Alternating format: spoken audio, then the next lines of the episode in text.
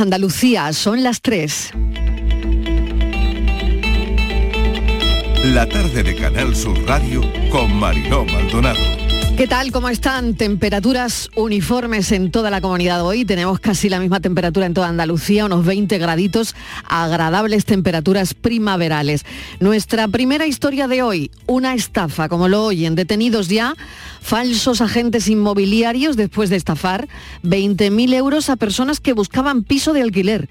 Con lo difícil que está lo de encontrar piso, a esto sumarle que algunas personas le han sisado unos cuantos miles de euros. Vamos a ver qué artimañas usaban para engañar a la gente. Hubo una persona que les puso hasta tres transferencias de dinero, más de 6.000 euros entre la fianza y la reserva de un alquiler de un piso que no existía.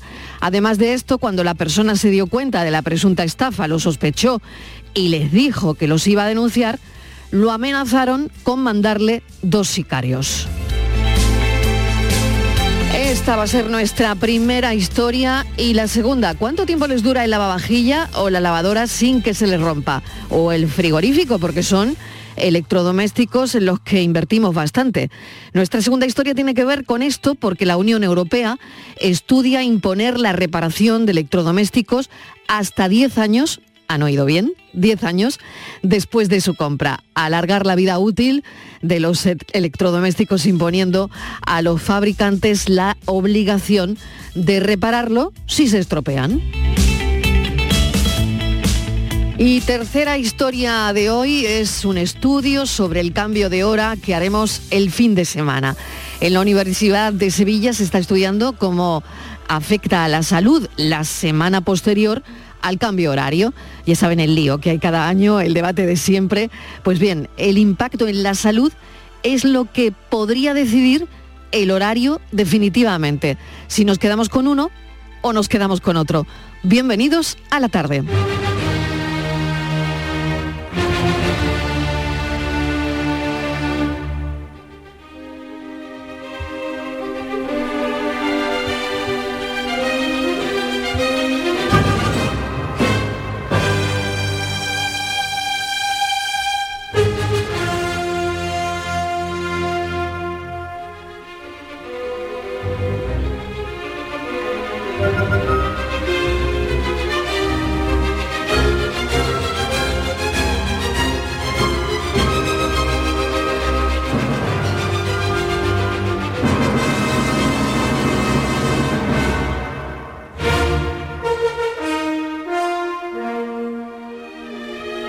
Qué maravilla, la música que hemos elegido hoy es la de Beethoven, viene acompañada de curiosidad, un grupo de científicos han estado indagando en la base genética de la muerte de Beethoven, que no se sabía de qué murió. Han analizado cinco de los mechones de pelo que andaban por ahí como reliquia y han secuenciado y completado el genoma de Beethoven, que por cierto no han encontrado base genética para la sordera que le apareció de forma repentina a los 26 años. Sin embargo, sí han descubierto una serie de factores de riesgo genéticos relacionados con enfermedades hepáticas. Y ya saben que murió de cirrosis. También le encontraron a Beethoven en ese mapa genómico hepatitis B.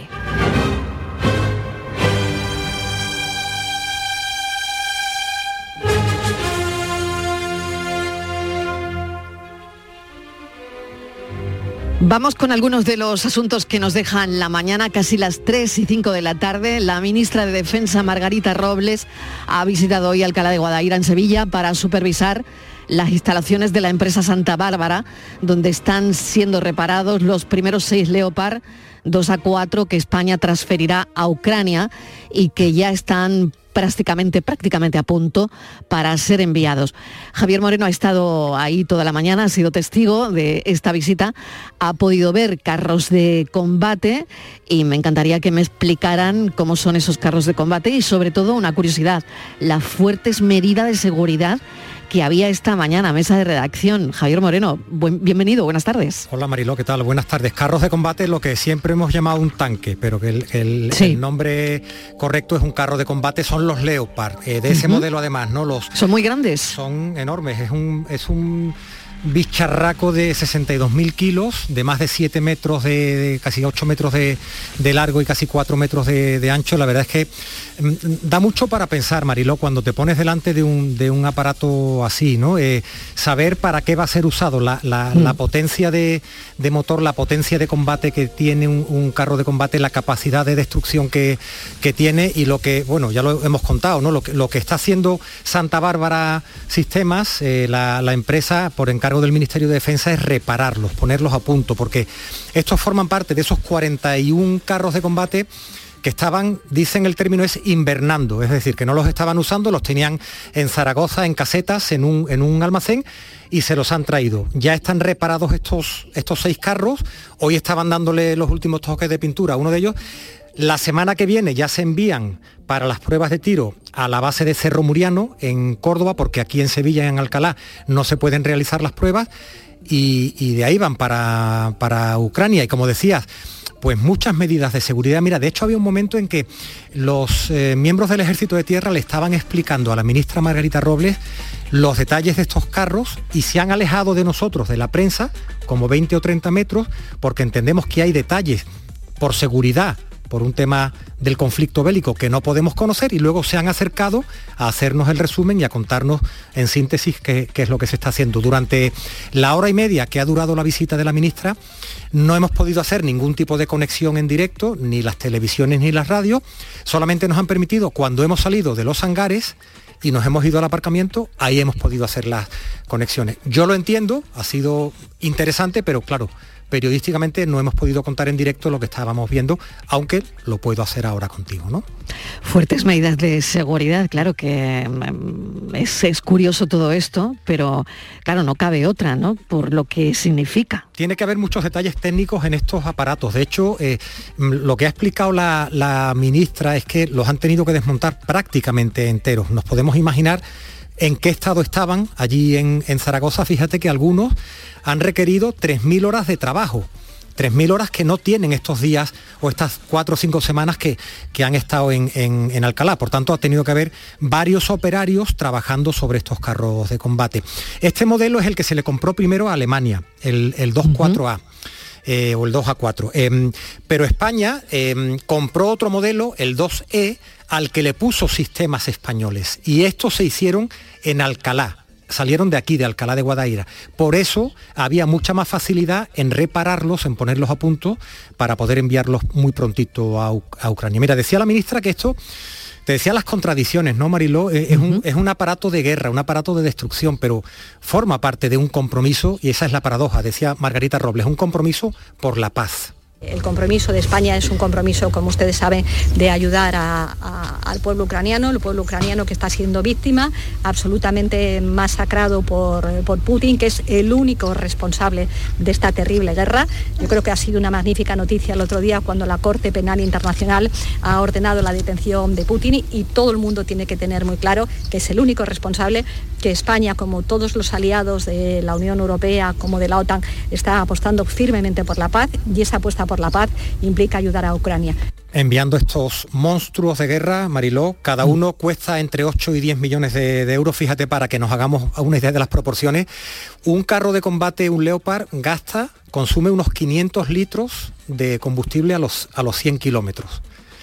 Eh, tiene un motor de 1500 caballos, como dos camiones, es, imponente, es imponente y, durante el tiempo que hemos estado en la visita, y ya con esto termino, te lo puedes imaginar em, en combate, en, el terreno, ¿no? en la capacidad de destrucción que tiene un vehículo de estas características. Ya van dentro de muy poquito camino de, Ucrania para, van a la guerra, van a la guerra estos carros de combate.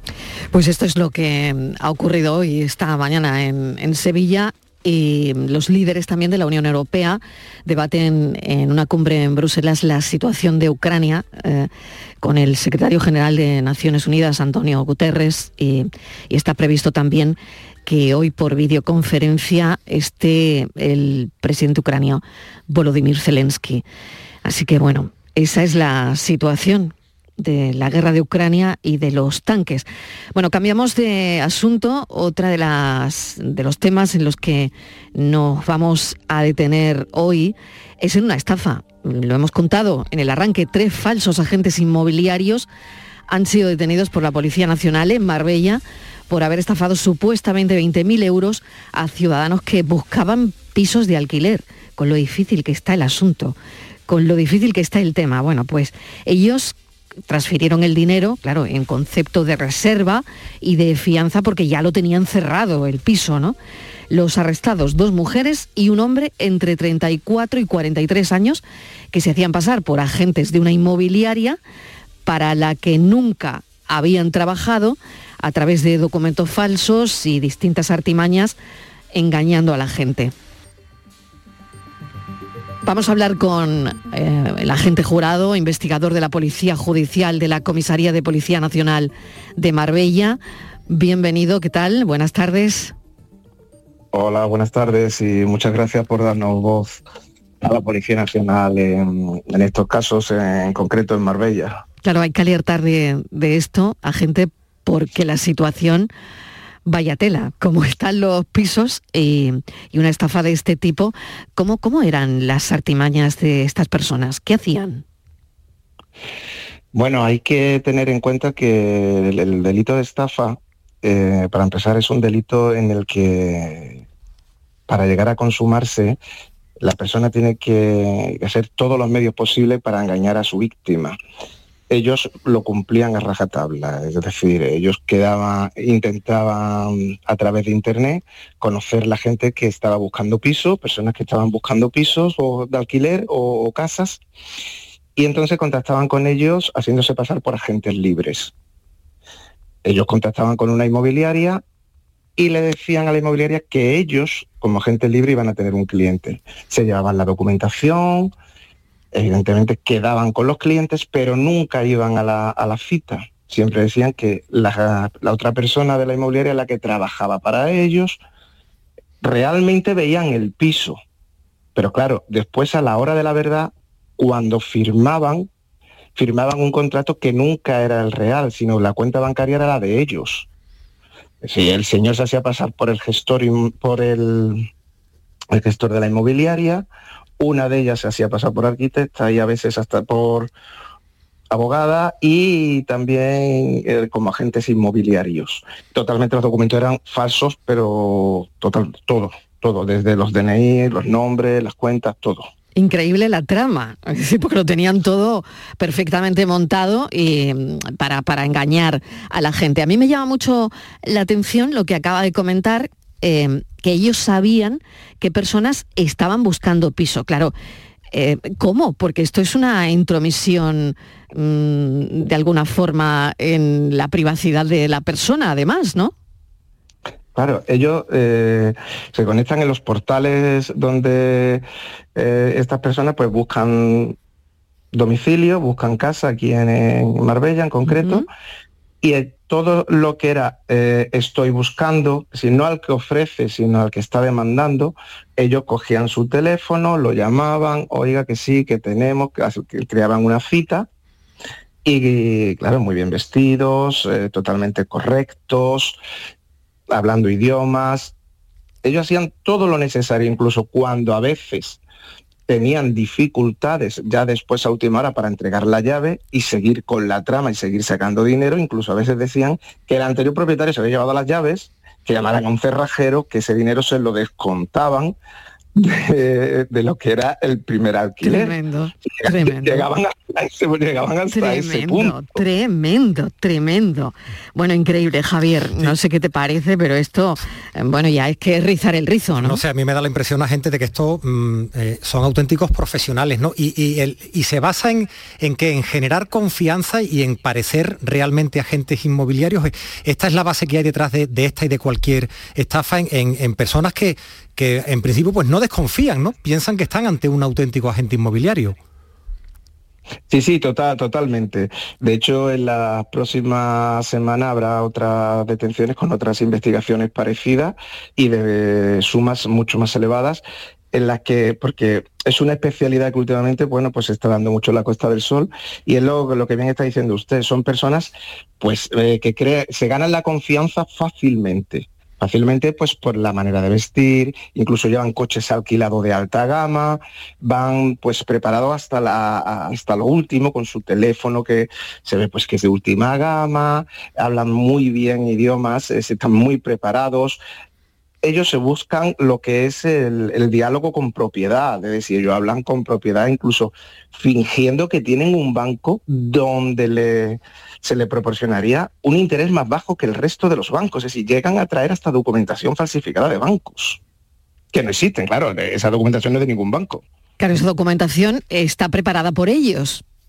Totalmente, yo... Pero claro, a la gente es tan difícil porque yo, yo habría caído, es decir, la de gente que hay buscando pisos ahora, no sé qué te puede despertar sospecha. Mm, eh, porque eso sería lo importante, ¿no?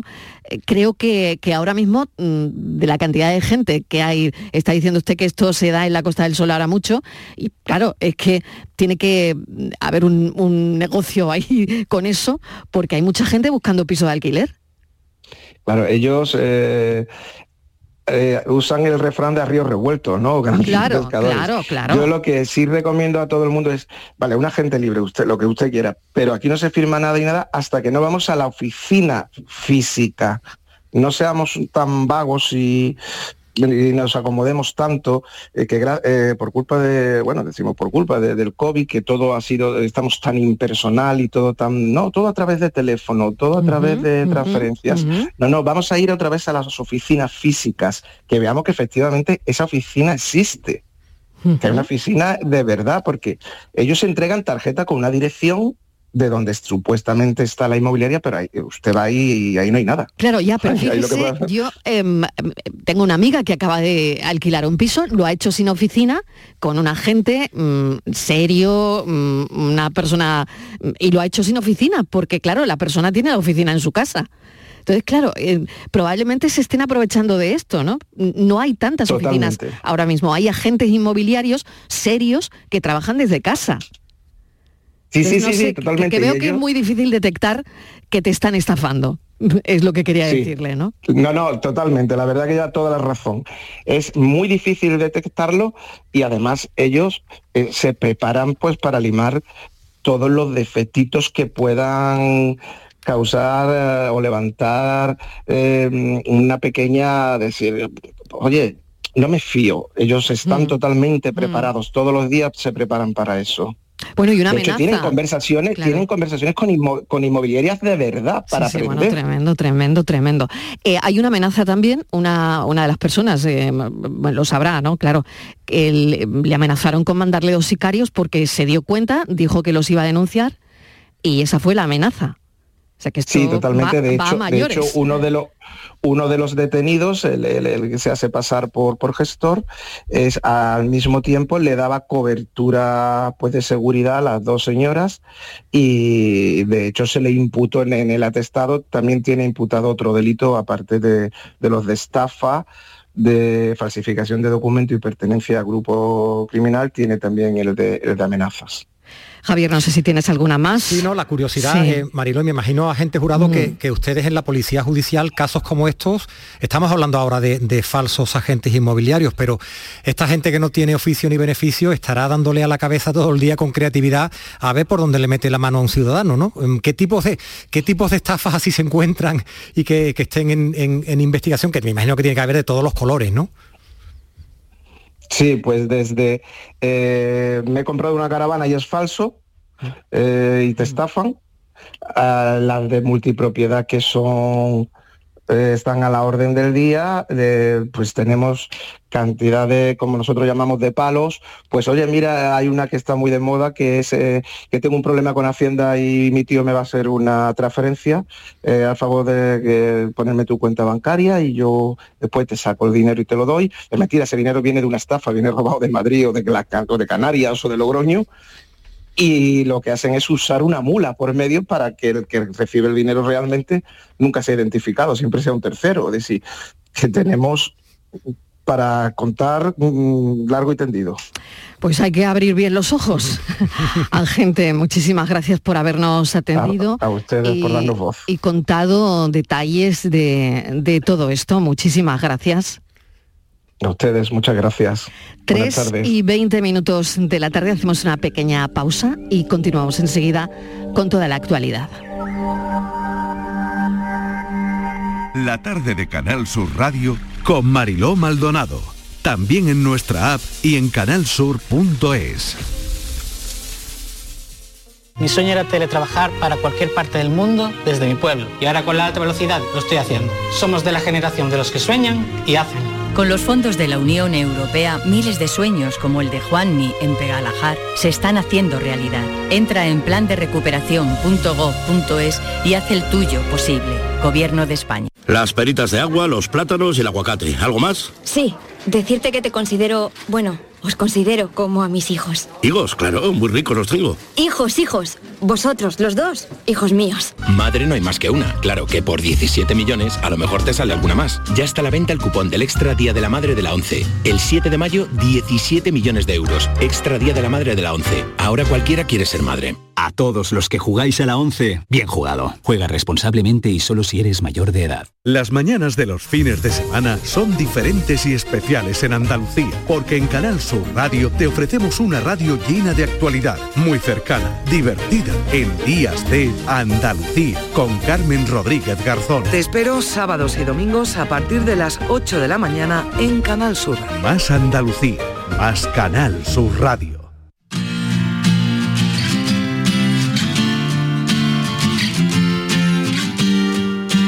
La tarde de Canal Sur Radio con Mariló Maldonado.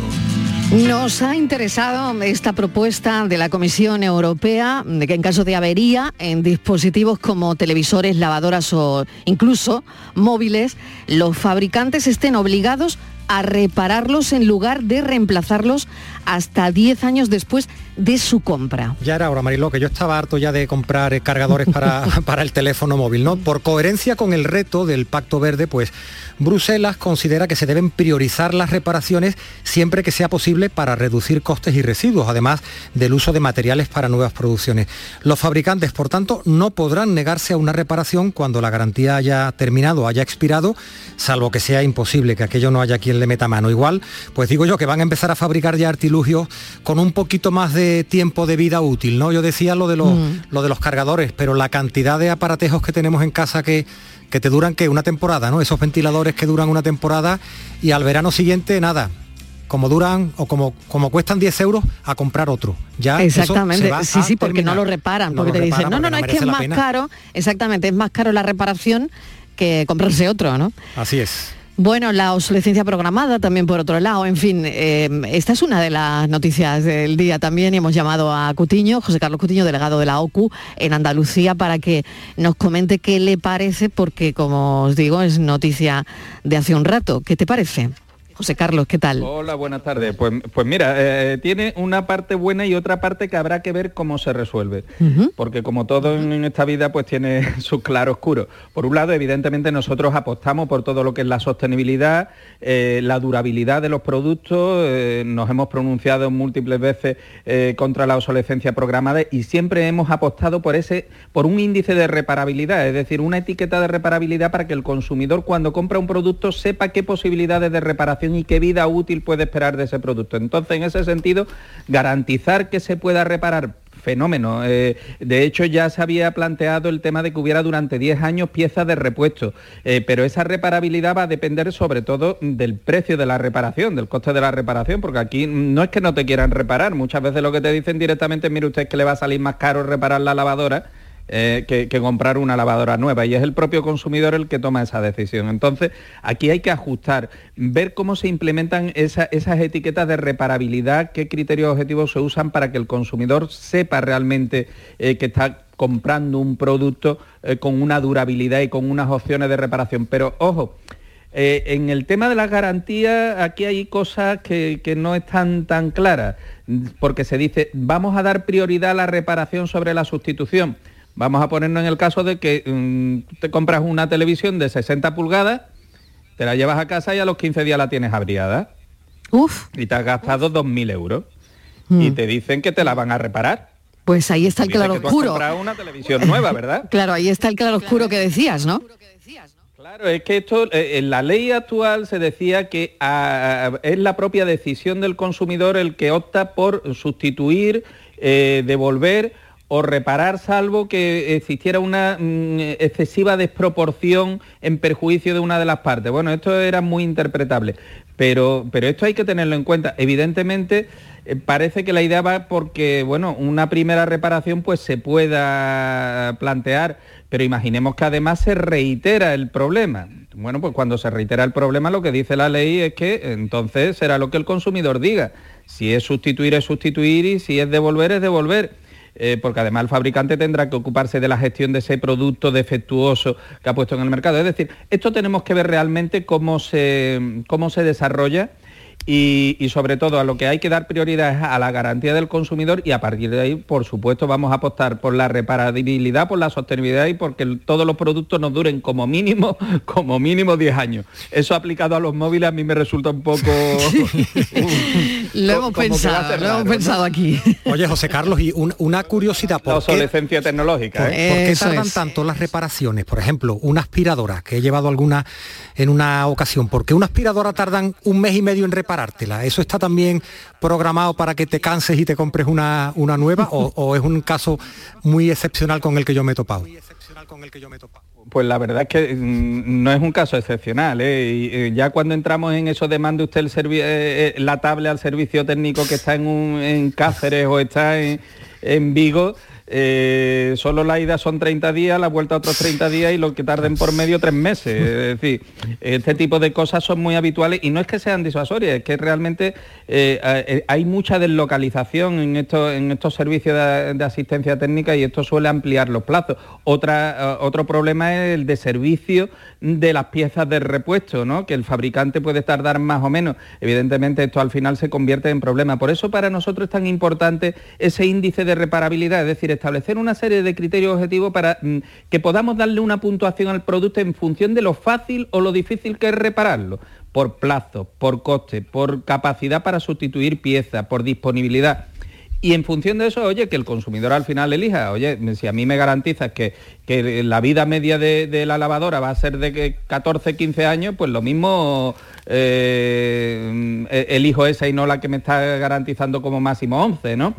Eh, pero que sea siempre una información objetiva y veraz. José Carlos Cutiño, muchísimas gracias. Yo ya no sé si alegrarme o no con la noticia, con lo que has explicado de la televisión, es verdad que, claro, que hay que eh, saber entender que como todo, esto también tiene sus claroscuros, como decías, ¿no? Muchísimas gracias por aclararnos esta información que hemos conocido hace un rato. Gracias. Gracias a vosotras, un placer. Un saludo. Bueno, vamos con otra historia. Hay un estudio de la Universidad de Sevilla acota los riesgos asociados al cambio de hora, que lo haremos el fin de semana, pero la semana posterior a que cambiamos la hora.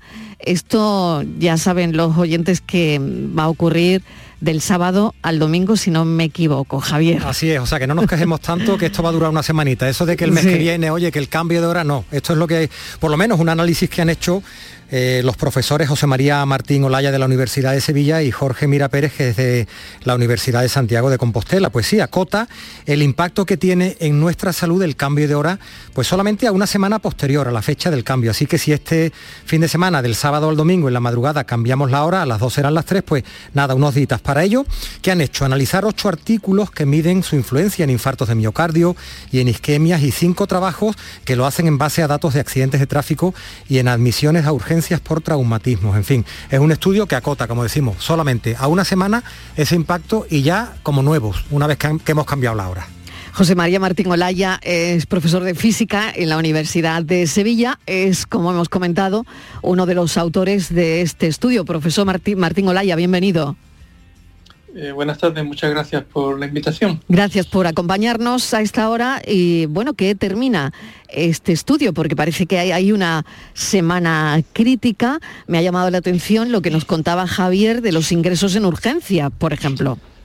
Sí, eh, déjenme, perdón, perdón que empiece un poco corrigiendo un poco el sentido del, del trabajo. No es tanto acotar temporalmente el- el impacto de la, del cambio de hora, nosotros nos hemos limitado a estudiar, a analizar estudios que, valga la redundancia, analizan lo que ocurre en la semana posterior al cambio de hora. Eso se llaman efectos, vamos a decir, agudos, no agudos en el sentido de que sean especialmente importantes, sino, sino que ocurren pronto, es decir, en el, en el paso, en el cambio de, la, en la semana siguiente al cambio, al cambio de la hora.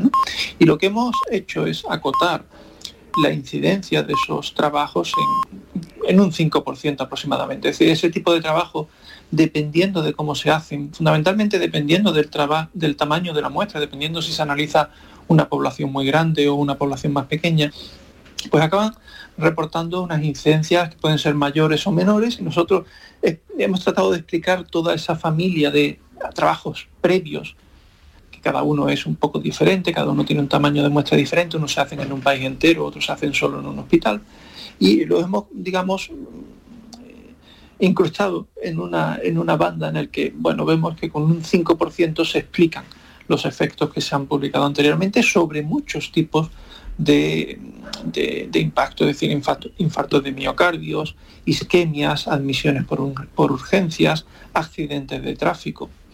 Y la razón es que hay que tener en cuenta que el cambio de hora es una cosa que, bueno, todos vivimos, evidentemente, estamos aquí hablando de esto porque nos afecta a todos, todos lo vamos a vivir, y ese tipo de, afectación, ese tipo de, de vivencia después se traslada a todo tipo de magnitudes sociales. Accidentes de tráfico, infartos de miocardios, mm, admisiones por urgencia, autopsias, en fin, muchos tipos de parámetros sociales que se pueden analizar porque tenemos la ventaja de que este tipo de, fenómenos es, es, es un experimento natural y permite hacer este tipo de estudios. Entendemos entonces, profesor, que durante esa primera semana después del cambio de hora, eh, lo que hay es un impacto mucho mayor, ¿no? Eh, del cambio que se produce, por ejemplo, O, no es así lo que ustedes han estudiado. Por ejemplo, en el número de infartos de miocardio, en accidentes de tráfico.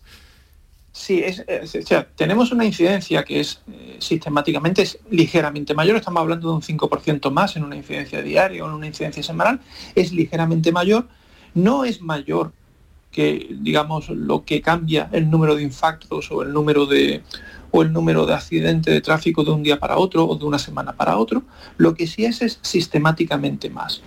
Lo que hemos hecho es acotar en el sentido de que en los últimos años han aparecido muchos estudios donde digamos, era un poco más preocupante en el sentido de que reportaban un impacto mayor, un impacto a lo mejor de un 10% o una cosa así, y eso llevó a la Unión Europea a tener una cierta preocupación acerca de, cuál es la fundamentación de esta práctica y si no producía peor más peores resultados que buenos.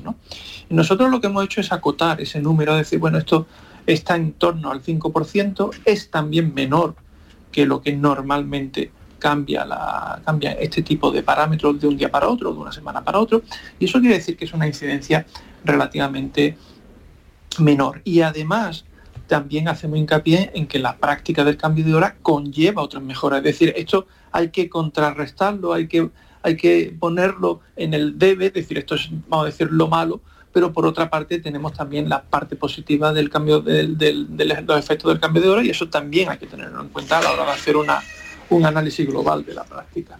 Y por último, bueno, el lío que hay cada año y el, debate siempre, ¿no? Mm, el debate si nos quedamos con una hora o con otra.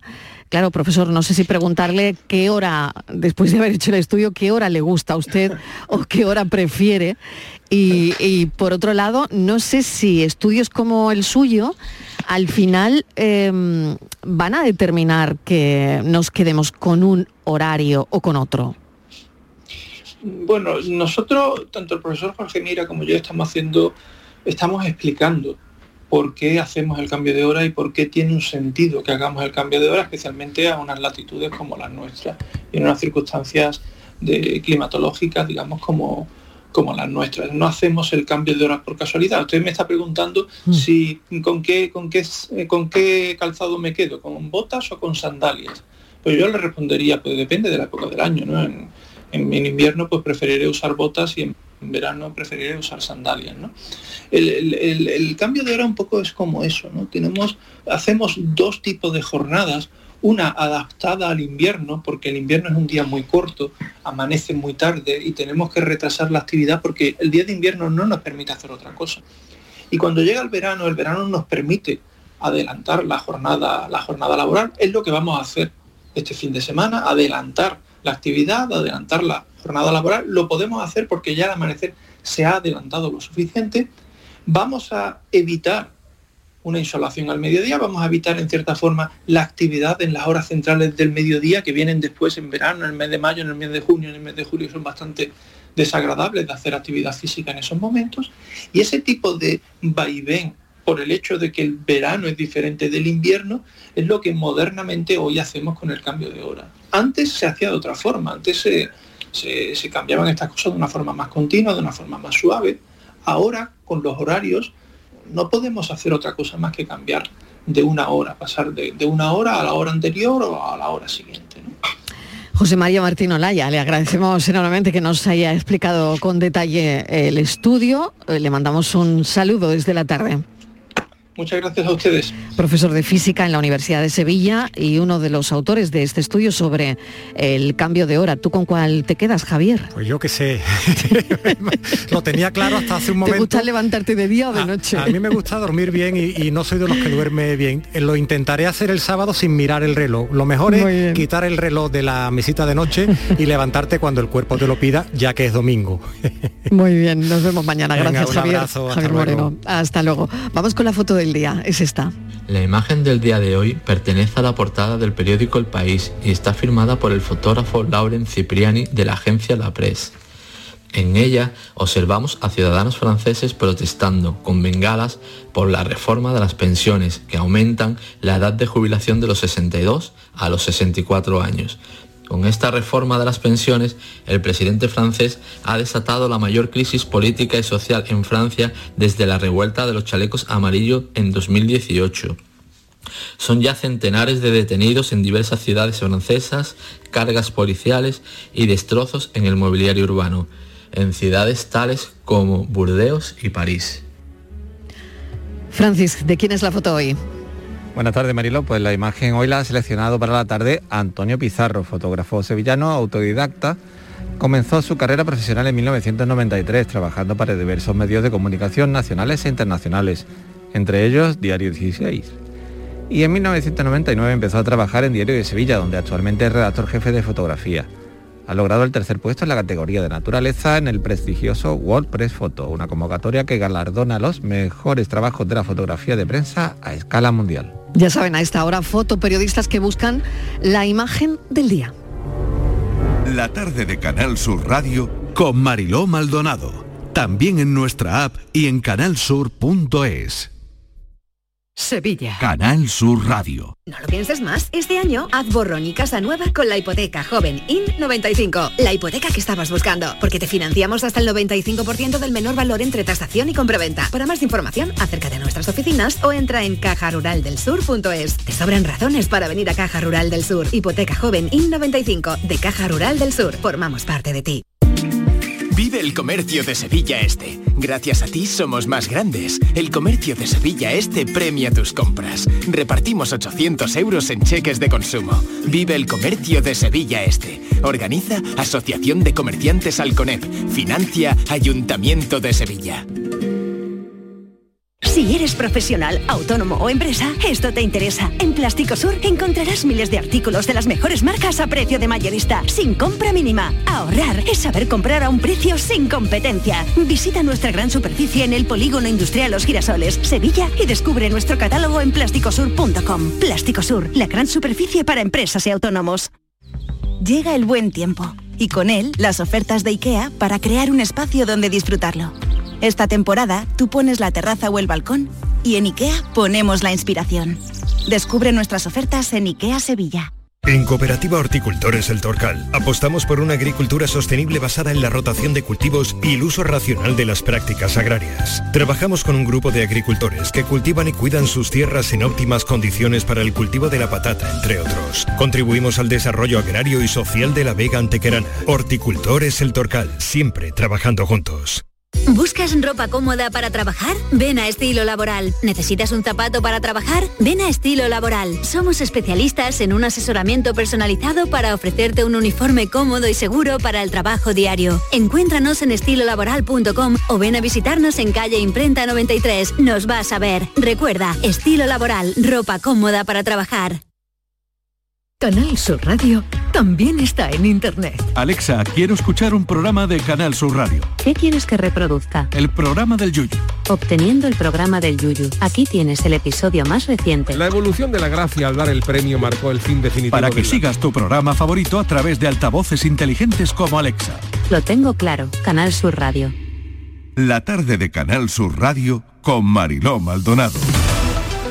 Estos son nuestros teléfonos 95 1039 105 y 95 1039 16. Y ya saben que durante todo el programa estamos muy pendientes de la actualidad, de, ese incendio declarado en Sorbas, en Almería, en el paraje Mirador Orrá, porque el Infoca ya está interviniendo, todavía no se ha podido estabilizar, están en ello, pero estamos muy pendientes de ese incendio. Por otro lado, otra información que ha llegado a la redacción de la tarde y que nos ha sobrecogido, cuatro detenidos por intentar vender a una bebé nacida en el Virgen del Rocío en el Hospital de Sevilla a cambio de un elevado importe económico. El hospital denunció que una parturienta había presentado la documentación de otra mujer y la policía empezó a sospechar que su intención era entregar a la niña, vender a la niña a una pareja que no podía tener hijos.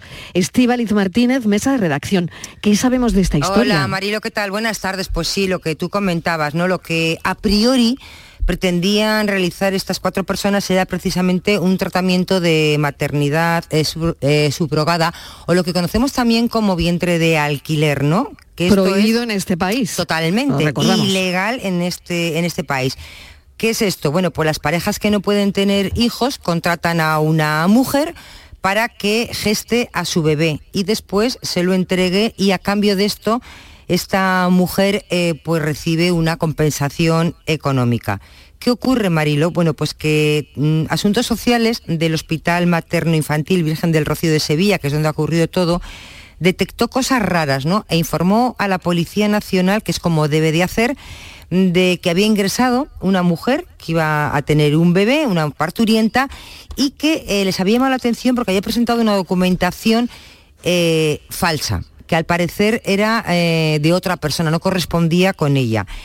También el personal sanitario empezó, Mariló, a sospechar porque vieron cómo era un embarazo que había estado muy mal controlado, que no constaba el seguimiento en el hospital ni, ni pruebas anteriores. Así que decidieron ponerlo en conocimiento de, de la policía y la policía pues se puso manos a la obra. Eh, deteniendo a estas, a estas cuatro personas. ¿Qué, ¿Cuál iba a ser el proceso, Mariló, si no, se hubiera, si no hubiera intervenido la Policía Nacional? Pues lo que hubiera ocurrido es que una vez que esta mujer hubiera tenido al bebé, en este caso una niña, una recién nacida, esta niña hubiera sido entregada a una pareja que se supone no puede tener hijos a cambio de esa compensación económica, ¿no? Pero la rápida intervención policial Marilo evitó la venta del bebé. Si te parece, vamos a escuchar a Laura Foms, que es la portavoz de la Policía Nacional en Sevilla, que, nos cuenta cómo fue la operación. Asuntos Sociales del Hospital Materno Infantil Virgen del Rocío informó a la Policía Nacional que había ingresado una parturienta con una documentación que al parecer no era la suya. Asimismo, en el historial clínico de la parturienta figuraban registros de que había solicitado tratamiento de fecundación in vitro al no poder tener hijos, hechos que fueron relevantes para presuponer que se estaba haciendo pasar por otra persona. Menuda historia y veremos en qué mm, acaba todo esto. No sé qué le parece. Bueno, Hoy está con que- nosotros Elisa Jurado. Hay sí. que decir también que la pequeña, ¿eh? Eh, de apenas unas horas de vida, Mm. ha quedado bajo la tutela de la Junta de de, la Junta de Andalucía. Andalucía. Claro. Elisa, bienvenida. Hola, buenas tardes. Buenas tardes a todos. Bueno, pues no sé qué te parece este asunto, Elisa. Hombre, pues me parece muy triste, la verdad. Me parece muy penoso, porque si estuviera regulado y se hacen las cosas legalmente, pero en este país es ilegal, con lo cual eh, todo esto lo que lleva a un tráfico de personas, que realmente es lo que ha sucedido y una falsedad documental. Y me alegro que haya actuado la, policía, me alegro que haya actuado y haya restablecido la legalidad que pretendían infringir. O sea que. Bien, pero me da mucha pena, lógicamente, que pasen estas cosas. Bueno, pues vamos con el derecho laboral, que es lo que nos ocupa hoy, cuatro menos cuarto de la tarde. Tenemos dos líneas de teléfono y dos líneas para mensajes de audio, 670 94 30 15, 670 940 200. Vamos a escuchar el primero que acaba de llegar a la redacción de la tarde.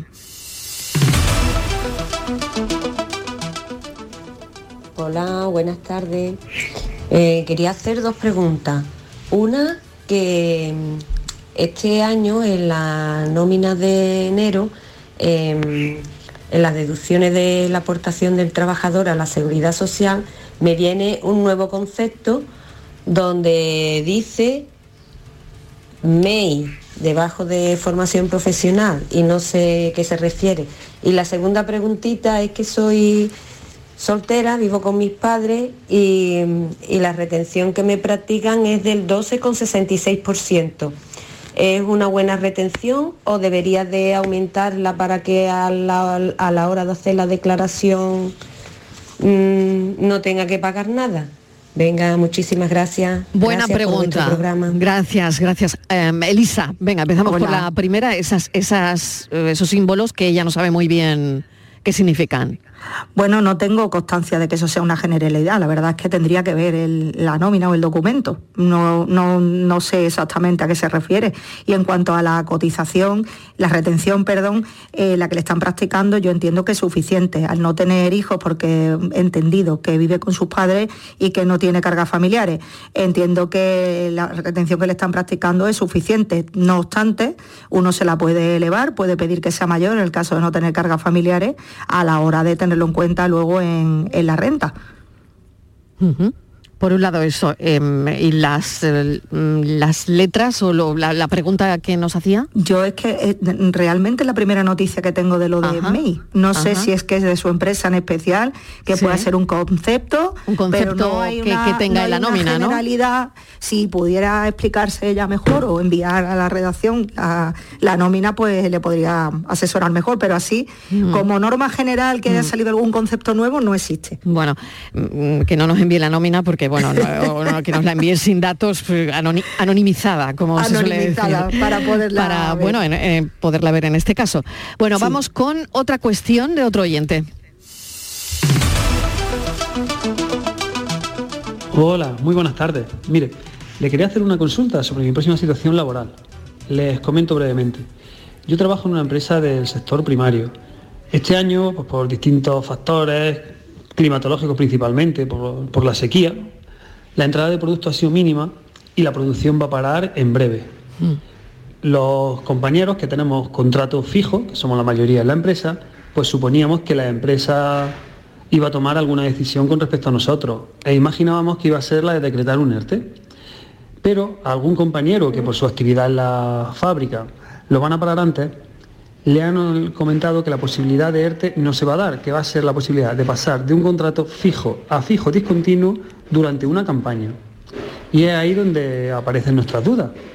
¿En qué condiciones pasaríamos de ese contrato fijo a fijo discontinuo y qué podríamos negociar con la empresa? No sabemos si podemos negarnos, tendríamos que aceptarlo. No sabemos qué pasaría con nuestra antigüedad en la empresa. En el caso de la mayoría de compañeros, el mío por ejemplo es cercana a los 20 años. No sabemos también si con la empresa podemos negociar la duración máxima de ese contrato fijo discontinuo en caso de que no sea para un año y se prorrogue más en el tiempo por el tema de acumulación de subsidios, para posibles prestaciones de paro y demás.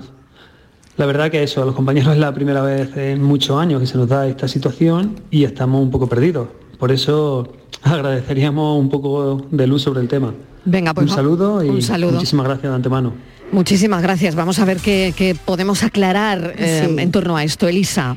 Sí, bueno, para, tranquilizar a este oyente, decirle que en principio eh, se trataría de una innovación contractual, que para eso tienen que estar de acuerdo ambas partes. ¿Vale? O sea, no puede ser una decisión unilateral de la empresa el cambiar de la condición de fijo a fijo discontinuo.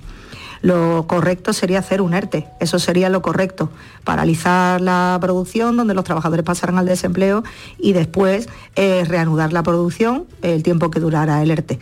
Que es posible la negociación entre las partes y que las partes pueden eh, permitir, digamos, consentir eh, ese paro durante un tiempo? Pues sí, yo tengo mi recelo porque entiendo que podrían tener grandes problemas con el desempleo, porque ya digo, la legalidad lo que dice en estos casos es que hay que hacer un ERTE. Pasa que la empresa, por el motivo que sea, pues no lo quiere hacer. Mucho papeleo no le interesará por el motivo X, le interesará mejor el fijo discontinuo porque así no tiene que cotizar por ello durante el tiempo que no hay campaña pero que tiene que ser acuerdo entre partes, que no puede ser unilateralmente puesto por la empresa. Pues eso es lo que piensa Elisa Jurado. Vamos a recordar el teléfono Derecho Laboral a esta hora. Este es el teléfono del programa. Estos son nuestros teléfonos. 95 1039 105 y 95 1039 16. Son las 4 menos 10, 670 94 30 15, 670 940 200. Vamos con otro mensaje de audio.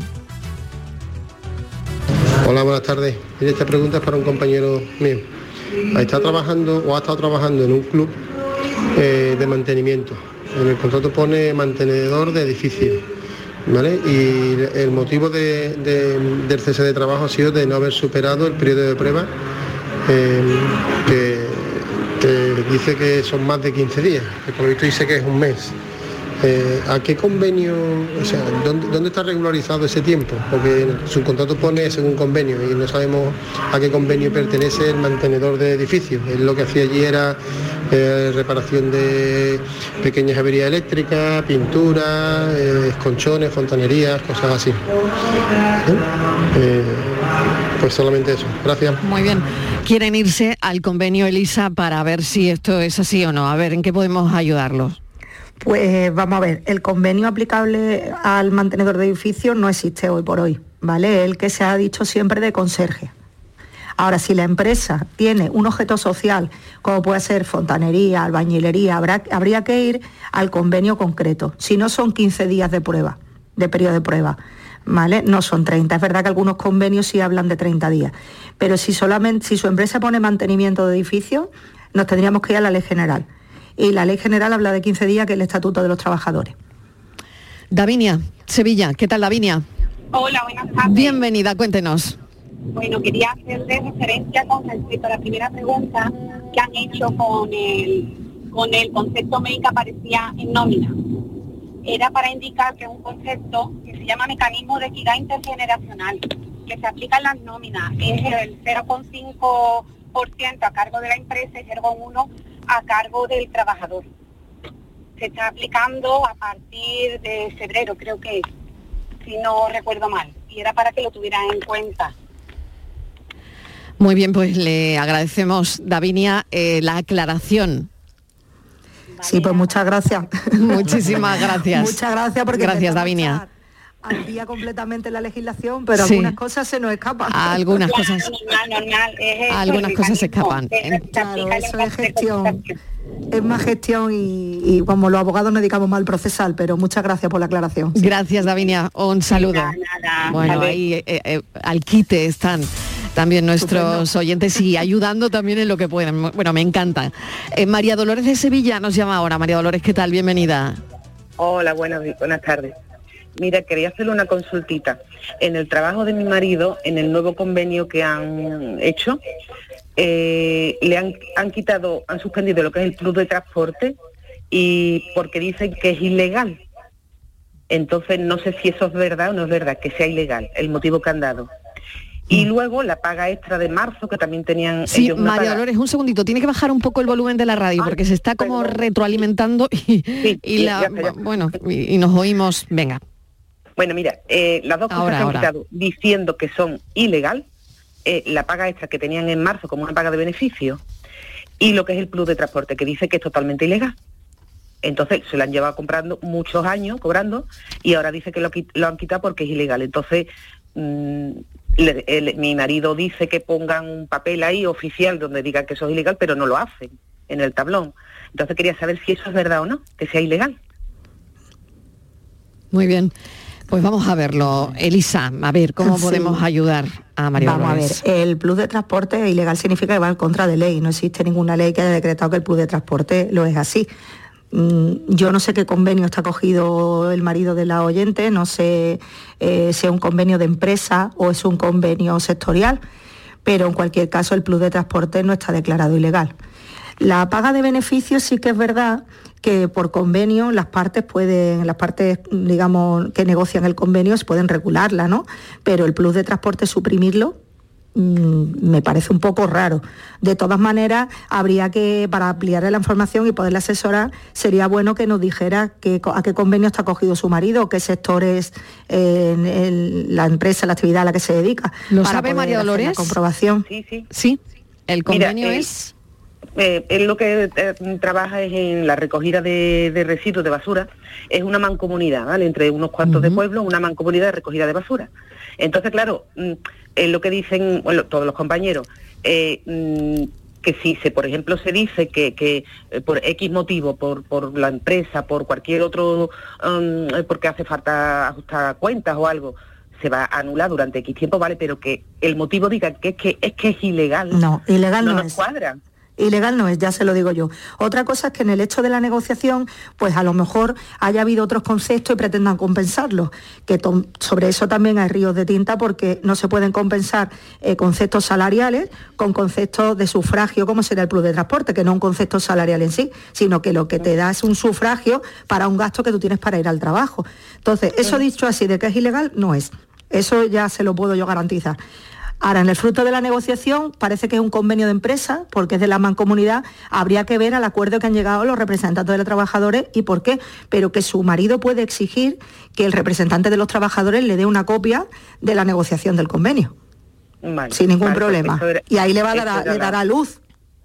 Claro, es que seguro. se lo exigen no solamente mi marido, muchísimos trabajadores, hmm. que mm, es una cosa que, bueno, tú sabes, la asamblea lo hablan y luego cuando ha venido todo el convenio, pues se han encontrado con una serie de, bueno, no, no, no está sola, unas cuantas de cosas.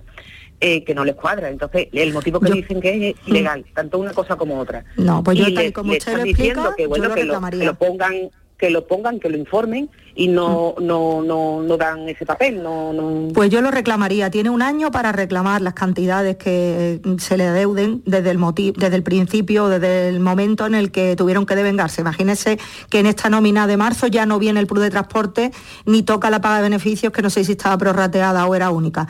Pues tienen hasta febrero, pues tienen hasta febrero del año que viene para reclamarla. O sea que hay tiempo para estudiar y reclamar ese tema, ¿eh? Vale, pues muchísimas gracias. ¿De acuerdo? Nada, usted. gracias, María Dolores. Tenemos otro, otro audio. Venga, eh, a ver si nos da tiempo. Cuatro minutos. Mi nombre es María y quería hacer una consulta acerca, soy de Sevilla y quería hacer una consulta acerca del convenio de la construcción de Sevilla. Eh, si el artículo 50 establece que a partir del 21 días de baja por incapacidad abonan tiene, la empresa está obligada a abonar el salario base más, el plus de actividad. Eh, si en la nómina eso no estuviese abonado, habría opción de reclamarlo, ¿verdad? Conforme a las tablas que publica el propio convenio. Eh, la duda es que es por, por enfermedad, no es por accidente, ¿no? Gracias. Venga, pues vamos con la respuesta, Elisa. Yo, si yo no he entendido mal, es que la chica está de baja médica, pero el plus de productividad se da en cualquier caso. Entonces, si se da en cualquier caso, como si lo dice el convenio, es reclamable y me adhiero a lo que he dicho antes, hay un año para reclamarlo desde que se desde el día siguiente del devengo. Hemos entendido nosotros lo mismo, Elisa. Muy bien. De acuerdo. Bueno, pues vamos con una noticia estival si nos da tiempo. Mm, la justicia ha reconocido una pensión de incapacidad permanente. ¿A quién? Sí, a un chico que trabajaba de cocinero, era dependiente de cannabis dice que sufría fatiga crónica con afección severa, eh, recurrió, pidió a la seguridad social que le diera una invalidez, se la denegó, ha ido a la justicia y la justicia le ha dado la razón. Este chico, digo, tenía dependencia de cannabis, además se encontraba en pleno tratamiento con metadona y la justicia lo que ha dicho ha condenado al Instituto Nacional de la Seguridad Social a, pagar una pensión mensual de 1.181,92 euros mensuales. ¿Qué te parece, Elisa? Me parece que si realmente esa, esa adicción le ha provocado eh, enfermedades que le incapacita para su trabajo, de cocinero o del que fuera, yo me parece una decisión ajustada a derecho porque la invalidez eh, permanente, además he leído en la noticia que es absoluta, es para cualquier profesión, eh, entiendo que está ajustada. Yo tuve un caso muy parecido de una persona que también era drogodependiente y que estaba en tratamiento, pero su afección era mental tenía paranoia y tenía y no reaccionaba a los tratamientos y también conseguimos que se le dieran la absoluta, aunque a priori la Seguridad Social se lo denegó.